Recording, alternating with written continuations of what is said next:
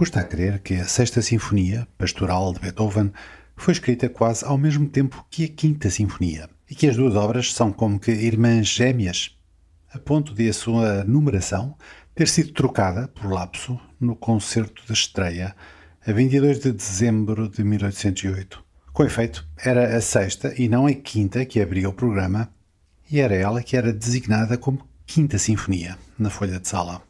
Calculem a que ponto podia ser diferente o nosso imaginário coletivo se essa numeração tivesse vingado. O contraste entre as sinfonias pares e impares de Beethoven atinge aqui o zénite.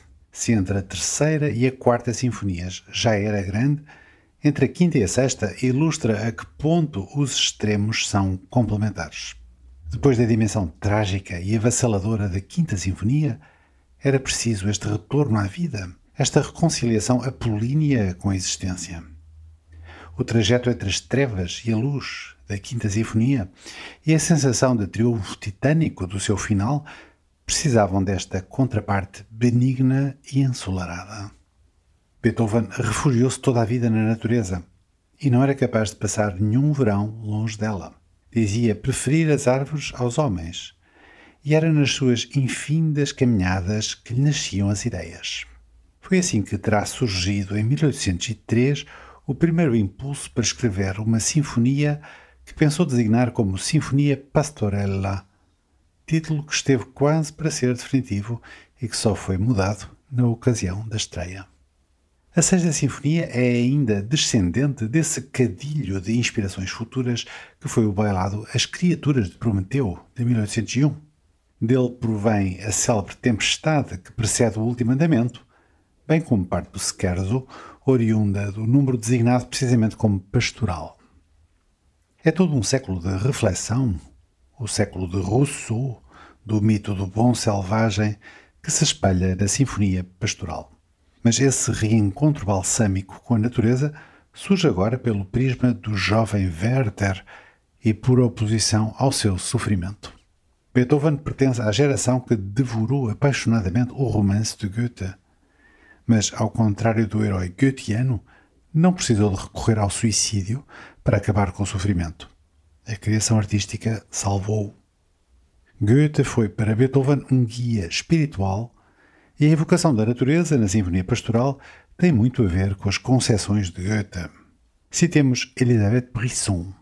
Imitar a natureza significava para Goethe fazer como a natureza, ou seja, criar. Ou dito de outro modo, imitar a dinâmica criativa da natureza e não reproduzir o que já existia.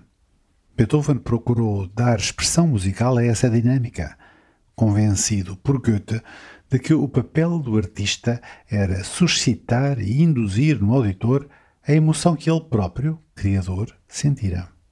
Assim, para fazer sentir através da música a permanência benfazeja da natureza, fundamento da dedicação à vida e condição do sentimento de eternidade, Beethoven optou por associar o modelo da sinfonia, música instrumental por excelência, aos quadros sucessivos de uma peça de teatro, à maneira do primeiro Fausto, ou de uma oratória, utilizando um material muito simples e uma escrita que privilegia a repetição de motivos curtos de estilo popular, numa grande estabilidade harmónica, dando assim a impressão de uma suspensão do tempo num espaço sonoro maravilhoso. Um dos aspectos que a quinta e a sexta sinfonias têm em comum é a concentração dos seus motivos de base. Mas em vez da tensão gerada pela utilização quase obsessiva e esmagadora do motivo do destino na quinta sinfonia, na sexta, a repetição contínua de um mesmo motivo tem, pelo contrário, um efeito calmante, quase diríamos terapêutico. Na Sinfonia Pastoral, o tempo detém-se num instante infinito. Nunca Beethoven abrandou de tal maneira o ritmo das mudanças harmónicas. Páginas e páginas em que tudo se move sobre o infinito pano de fundo de um mesmo acorde como quem contempla vales e colinas a perder de vista. Também nunca prescindiu de forma tão radical de tonalidades menores.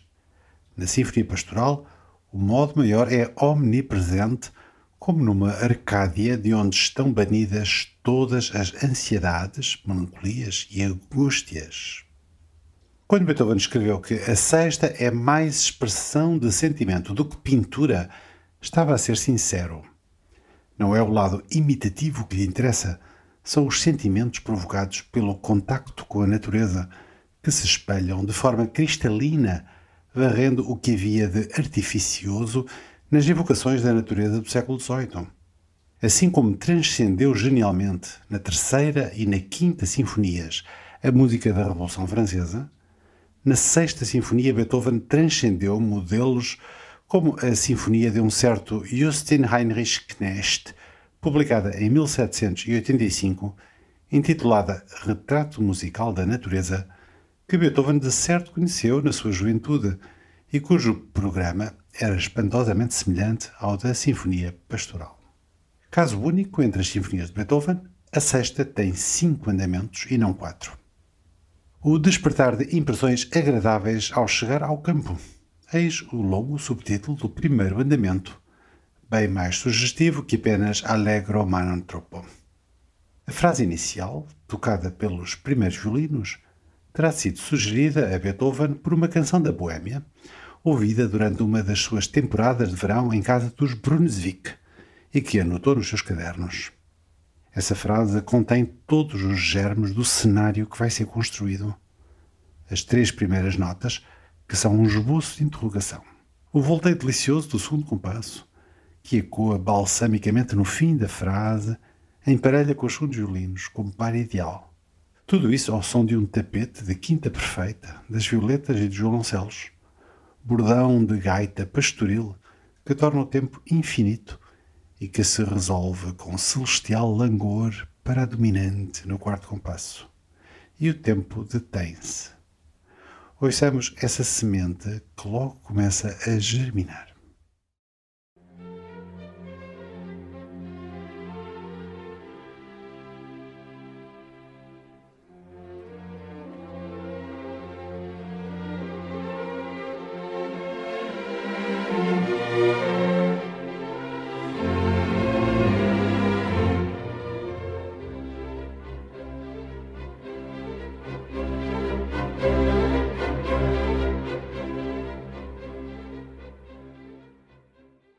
É algo desconcertante este gesto de repetir indefinidamente o mesmo compasso, sem nada que mude a não ser a dinâmica, que cresce e depois diminui, como quem se detém mergulhado em pensamentos. A saída da frase, subindo matreira por degraus em pianíssimo, livre do acompanhamento, contribui para a sensação de plenitude que causa o regresso da frase inicial, agora entoada pelo instrumento pastoral por excelência que é o oboé até ao convocar radioso de todas as vozes da orquestra, adornado com volteios das flautas em uníssono, que são talvez um vestígio dos campos elíseos de Gluck e de toda uma tradição pastoral do século XVIII.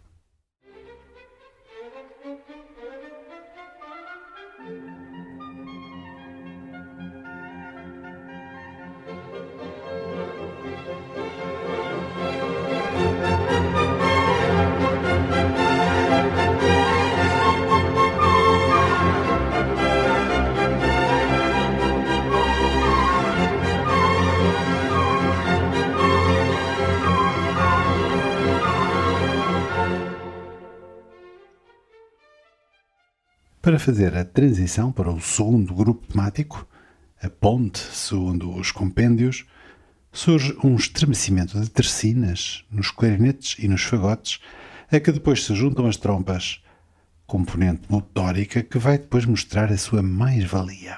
E que intercala aqui subidas interrogativas dos primeiros violinos que repetem em escada ascendente a cabeça do tema.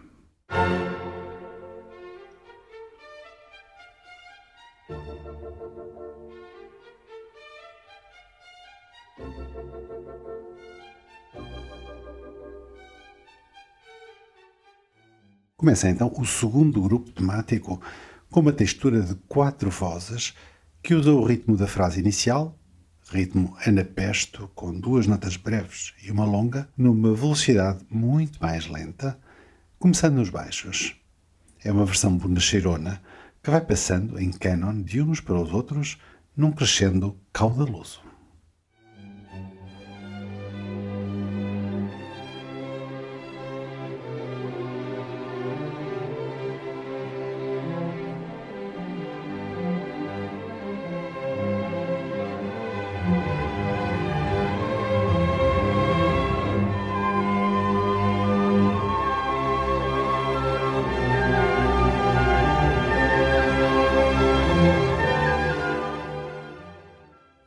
A orquestra, em peso, regressa ao mesmo ritmo na velocidade inicial, repetindo-o com jubilosa teimosia, numa frase celebrativa ao som de um bordão.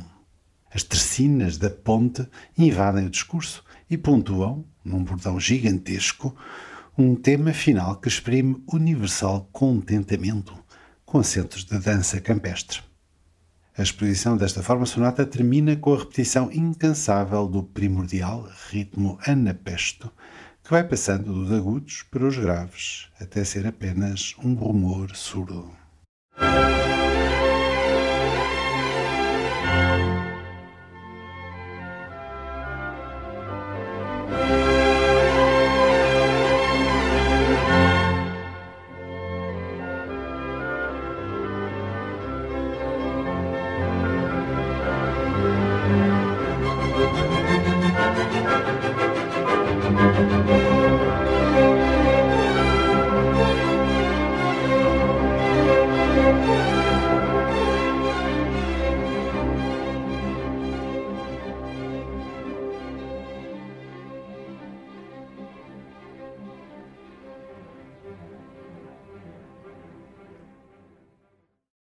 Desenvolvimento difere daqueles confrontos titânicos que associamos a Beethoven.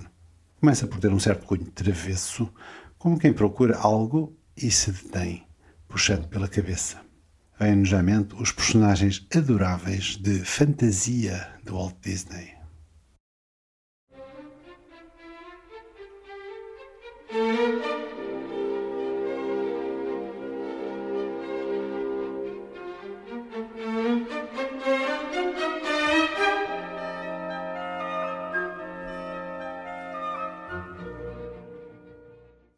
E temos a seguir o melhor exemplo da lógica própria, diríamos única, da Sinfonia Pastoral. O ritmo incansável do tema, que nunca deixou de se fazer ouvir, e o ritmo da tercina, que se recusa a encaixar, surgem congelados numa harmonia imutável.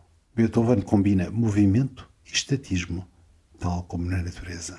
Exatamente como qualquer paisagem que parece estática, mas corresponde a um marulhar de forças vivas. Ao fim de 12 compassos, a harmonia muda da repousada subdominante, Si bemol maior, para um inesperado e luminoso Ré maior. E ao longo de toda esta imutabilidade, a dinâmica não para de crescer e, sem darmos por isso, atingimos um esplendoroso fortíssimo. A força serena da natureza dificilmente encontraria mais perfeita expressão musical.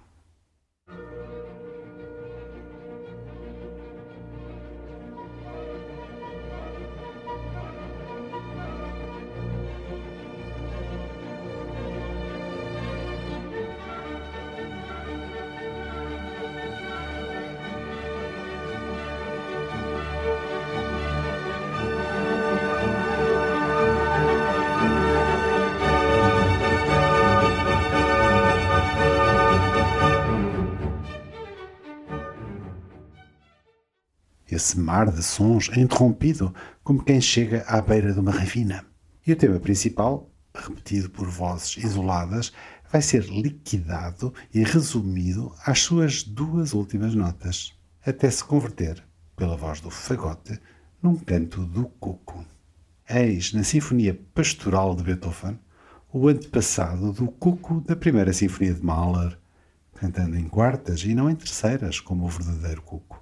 A seguir, as quartas perfeitas do segundo tema parecem bocejar comicamente.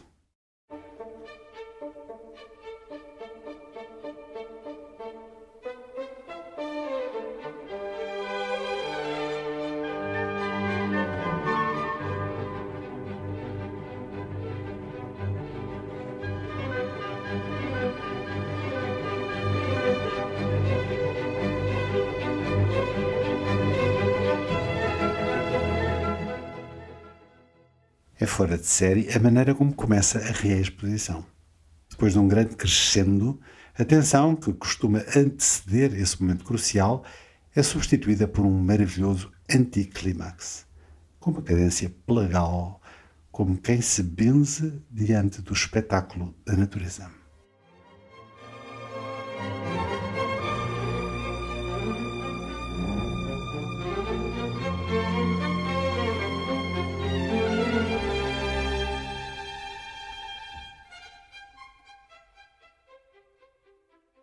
Com o segundo andamento da Sinfonia Pastoral de Beethoven, entramos na dimensão mais claramente descritiva da obra. Recorde-se que Beethoven não excluía a dimensão pictórica na sua célebre definição da obra, como mais expressão de sentimento do que pintura. Sobre esta cena à beira de um regato, andante molto moço, Schindler recordava um episódio ocorrido em abril de 1823. Percorremos Heiligenstadt e o seu formoso vale. Depois atravessamos um límpido regato que desce de uma montanha vizinha, à beira do qual crescem olmeiros que enquadram a paisagem. Beethoven parava com frequência, olhava em volta maravilhado e respirava o ar perfumado deste vale delicioso. Sentando-se depois num musgo e encostando-se a um olmeiro, perguntou-me se entre os cantos dos pássaros eu distinguia o do verdilhão. Tudo estava silencioso. Então continuou. Foi aqui que eu escrevi a cena à beira do regato. E ali em cima, as codornizes, os verdilhões, os roxinóis e os cucos compuseram-na comigo. A sugestão da água que corre serve de pano de fundo sob as mais diversas formas a este andamento. A primazia da textura, usando a orquestra em camadas ou pinceladas, é o dado mais relevante e corresponde à concepção de um momento eterno de comunhão e deleite.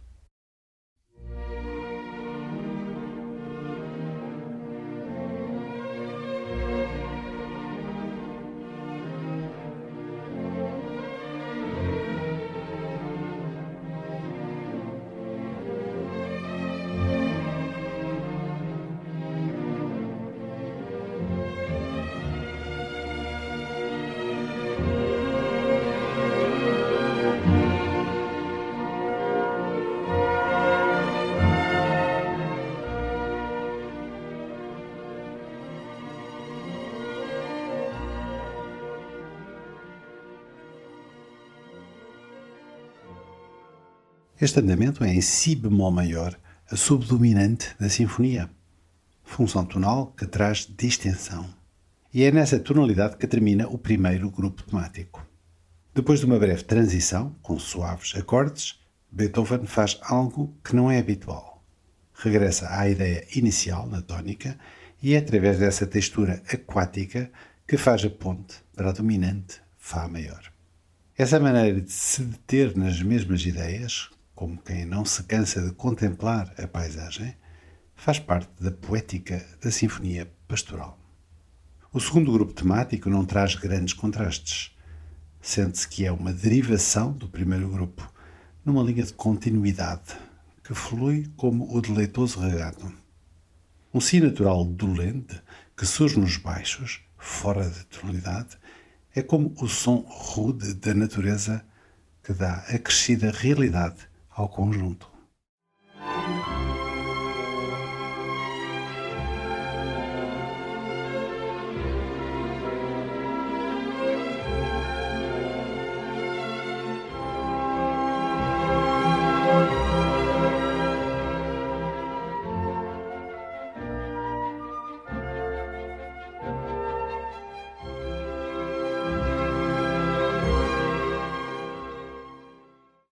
Desenvolvimento é um dos mais harmoniosos de Beethoven, num clima de idílio que transporta as várias ideias para diferentes tonalidades sem conflito nem angústia. Tal como no primeiro andamento, estamos no império do modo maior. As raras vezes que aparecem harmonias do modo menor é simplesmente para colorir percursos do modo maior e é também com uma sensação de cordata inevitabilidade que surge a reexposição. sem necessidade de afirmação, curbando simplesmente um exemplo maior de textura diáfana, semeada de águas que correm e chilreios.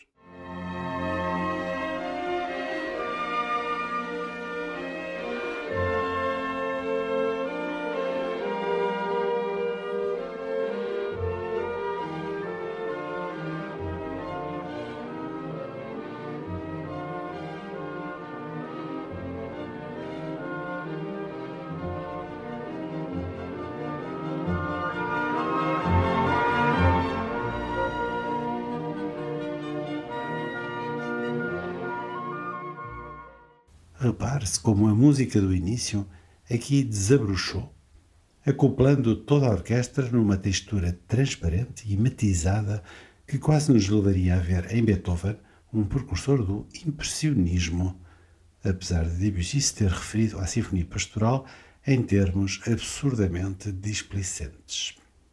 O final da reexposição inclui uma passagem de espantosa diluição dos contornos harmônicos, em camadas de terceiras paralelas de que Sibelius seria um herdeiro nórdico.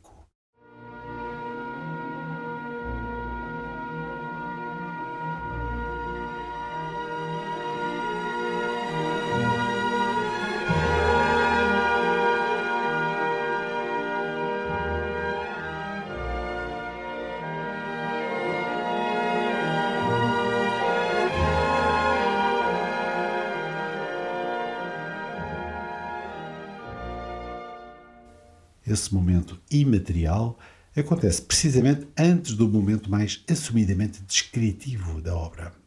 A flauta imita o roxinol, o oboé é a codorniz, o clarinete é o cuco. Beethoven assim o anotou expressamente na partitura.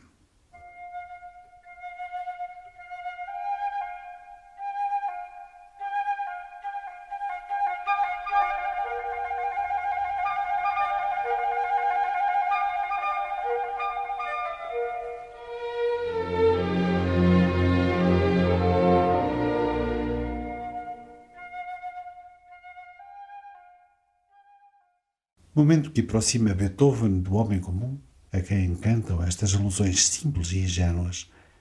Quase se diria uma homenagem a Papageno, o caçador de pássaros criado por Mozart, que a todos nos faz sorrir porque contém algo de todos nós. E é depois desse gesto de aproximação que se conclui em divina paz este andante molto moço à beira de um regato. Os três últimos andamentos da Sinfonia Pastoral surgem interligados numa solução de continuidade que tem diretamente a ver com o seu conteúdo programático. Resumido pelos títulos: Alegre Reunião dos Camponeses, Trovoada, Tempestade e Canto dos Pastores, Sentimentos felizes e gratos depois da tempestade. O terceiro andamento tem caráter de scherzo, embora não tenha a designação. Referindo-se a este andamento, Schindler, o secretário de Beethoven, que tantas recordações acumulou, escreveu o seguinte: Os amadores da música daquela época não tiveram dificuldade em adivinhar as intenções de Beethoven neste trecho. Reconheceram, na primeira parte do Alegro em compasso ternário, uma imitação da dança nacional do povo austríaco, ou pelo menos uma paródia, na medida em que o Beethoven a podia fazer. Ainda havia então, naquela altura, na Áustria, canções populares com caráter especial, das quais o ritmo, a harmonia e mesmo a execução exerciam uma atração irresistível sobre os músicos instruídos. Como veremos, Beethoven não se limitou a evocar esse repertório popular. Inspirou-se, inclusive, na maneira como tocava a orquestra rústica de um albergue em Mödling, onde costumava ir. Mas comecemos pelo início. Beethoven contrapõe duas ideias bem distintas em pergunta e resposta. A primeira é um tropel saltitante das cordas em pianíssimo e em uníssono, que começa em Fá maior e desce até arrematar a frase em Ré. E a segunda é uma cantilena em Ré maior, cantada em três oitavas por flauta, violinos e violetas, que sobem arpejos para depois imitar em legato o desenho staccato da ideia anterior. O diálogo repete-se a seguir com o mesmo plano tonal. Mais do que a diferença entre staccato e legato, é a oposição entre duas tonalidades tão diferentes como Fá maior e Ré maior que lhe dá o caráter. Jean Chantavoine escreve sugestivamente no seu Guia das Sinfonias de Beethoven que esses dois temas respondem-se um ao outro como se saudariam dois grupos que chegam juntos de pontos diferentes a um local de reunião.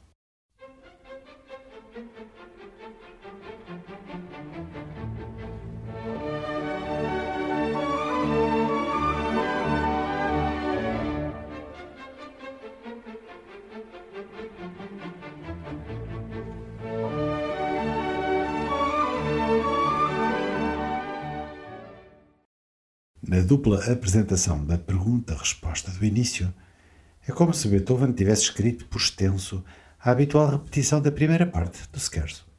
Pensemos então à segunda parte, em que a ideia staccato das cordas adota a tonalidade da ideia legato dos sopros, com duplicações que fazem um certo efeito de melodia de timbres. Vem então a ideia legato em Dó maior, duplicada pelo oboé. Em quatro compassos, crescemos de pianíssimo para fortíssimo, e a orquestra toda, à exceção dos trompetes, que só entram mais tarde, e dos tímpanos, que não tocam neste andamento, retoma em Fá maior o tema staccato, reforçando os acentos e as repetições, culminando num festivo tema de conjunto que é uma espécie de fusão musical das duas ideias diferentes. Como escreve Chantavoine, é como se agora se completasse a junção dos camponeses. Para coroar esta alegre reunião de camponeses, as trompas tocam uma radiante fanfarra ao som de arpejos das cordas, que são uma versão rapidíssima e saltitante do anterior tema legato.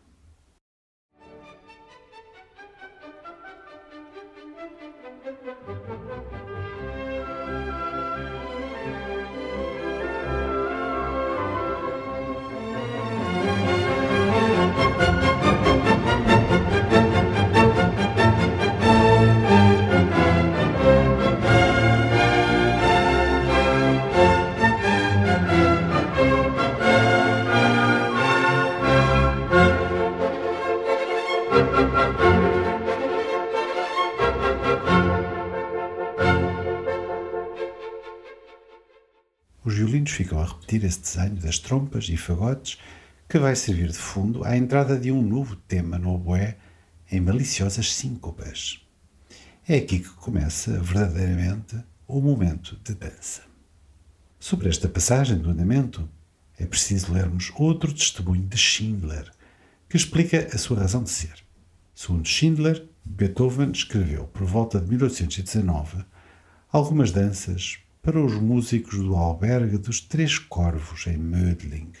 Eu estava presente quando ele entregou a última dessas peças ao chefe do grupo de músicos de Mödling. O mestre disse, entre outras coisas, em voz muito alta, que tinha escrito aquelas danças de maneira a que se pudesse, de vez em quando, dar um instrumento a outra pessoa para poder descansar ou dormir.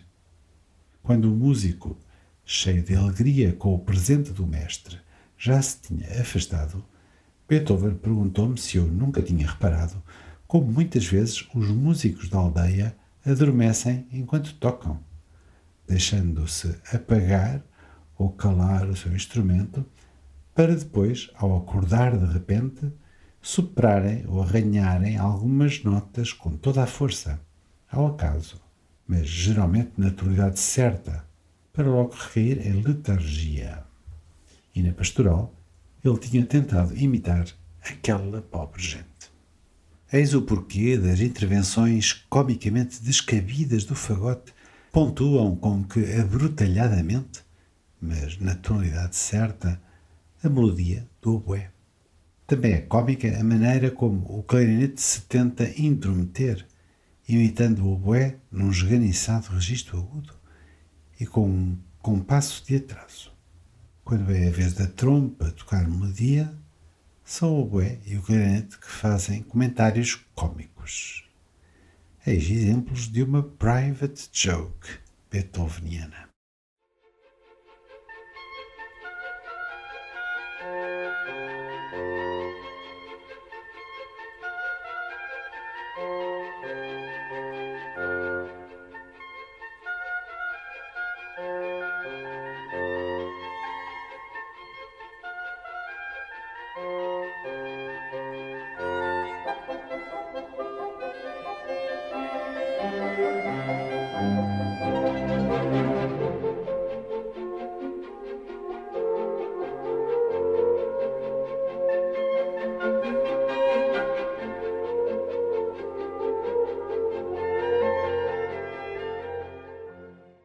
Que depois acontece é inesperado.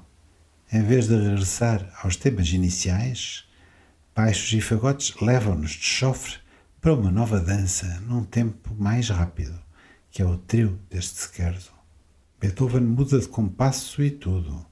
Passamos de compasso ternário para compasso binário, numa dança popular que parece feita, como diz Jean Chantavoine, para ser ritmada por tamancos.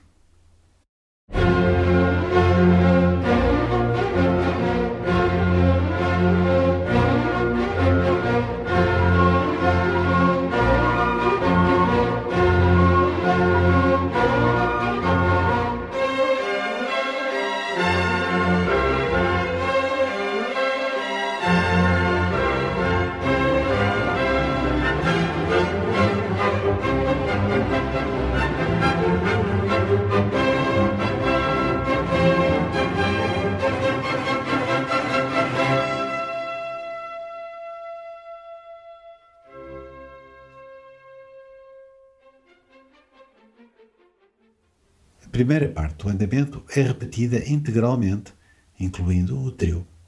Da última vez que se ouve a música do scherzo propriamente dito, esta é abreviada e mais focada na tónica, Fá maior. Realmente inesperada, por muitas vezes que já se tenha ouvido esta sinfonia, é a maneira como os compassos finais, depois de uma apoteose em fortíssimo, desembocaram num rumor surdo de Ré bemol maior com trêmulos de violoncelos e contrabaixos. Do albergue da aldeia, saltamos para o meio da natureza, que se prepara para um dos seus mais avassaladores espetáculos. Beethoven não só chamou trovoada, tempestade a este novo andamento, como escreveu ao longo da partitura relâmpago, trovão, chuva. E mesmo que não o tivesse feito, não era preciso criou o paradigma da tempestade orquestral, que a ópera e mais tarde o cinema transformariam em estereótipo. A tradição já vinha atrás. A Tempestade do Verão de Vivaldi é o exemplo mais famoso do período barroco. Mas Beethoven deu-lhe uma dimensão sinfónica, com um poder inaudito. Este é o andamento mais descritivo da Sinfonia Pastoral, cuja construção bastante livre se preocupa sobretudo com a evocação sensorial da trovoada. Logo de início, depois dos trêmulos que sugerem claramente o rumor longínquo de trovões, surgem nas cordas em spiccato o motivo associado à chuva. A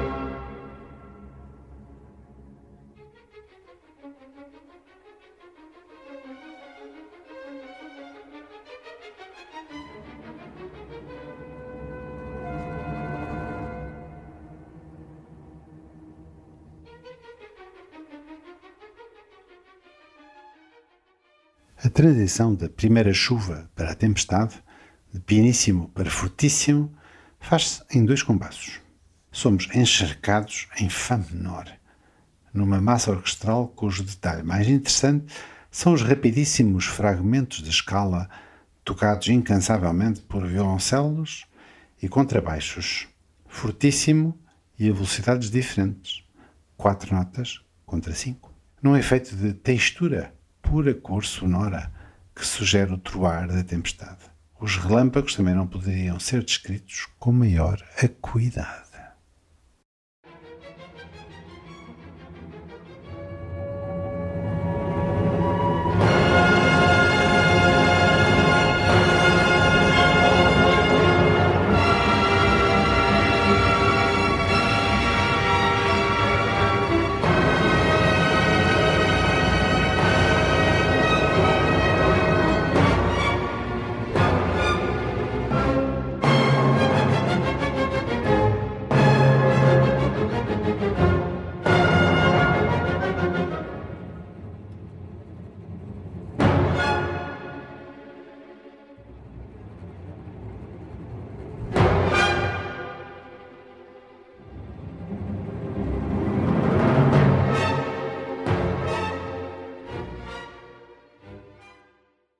O silvar do ciclone é sugerido com deslizamentos cromáticos que tão imitados seriam na era do celuloide.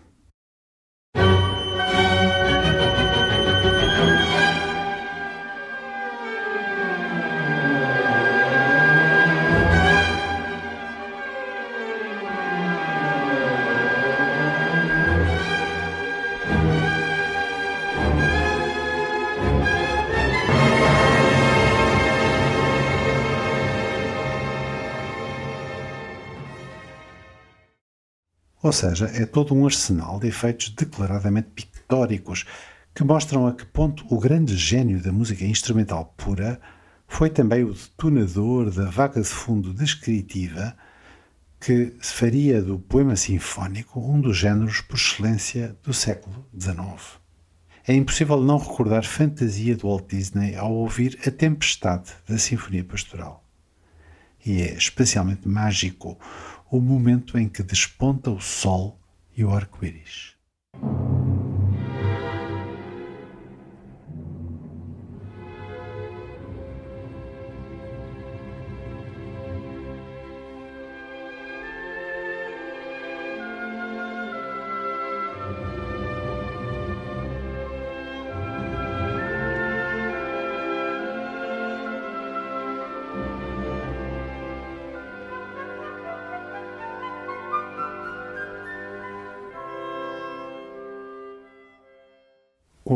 Maior naturalidade do mundo, desembocamos no canto dos pastores e nos sentimentos felizes e gratos depois da tempestade.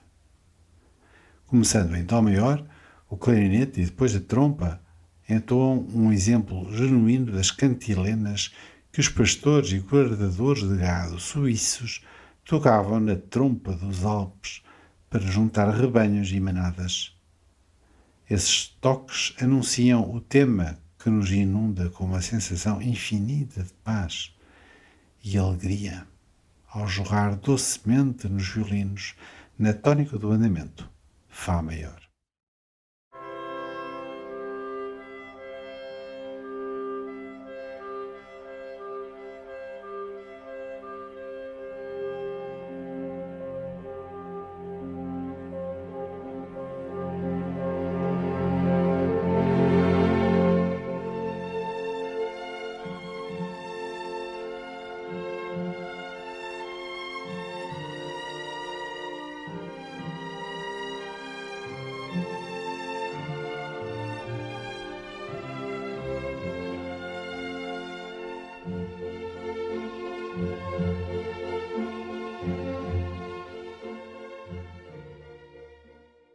Este quinto andamento, allegretto, é uma mistura de forma rondó sonata e forma variação. O tema que ouvimos funciona como refrão e vai reaparecer três vezes, sempre variado, sendo intercalado por três coplas contrastantes. Tal como no primeiro andamento, há uma intencional proximidade entre os temas do refrão e das coplas. Na Sinfonia Pastoral, os conflitos passam para segundo plano ou melhor, ficam concentrados na tempestade do quarto andamento. Concluída em agosto de 1808, a Sexta Sinfonia foi dedicada ao príncipe Lobkowitz e ao conde Razumovsky, tendo sido estreada a 22 de dezembro de 1808 no Theater an der Wien, sob a direção do compositor. A obra marca a reconciliação de Beethoven com a vida e é a sua suprema homenagem àquela que foi para ele uma eterna fonte de inspiração, a natureza.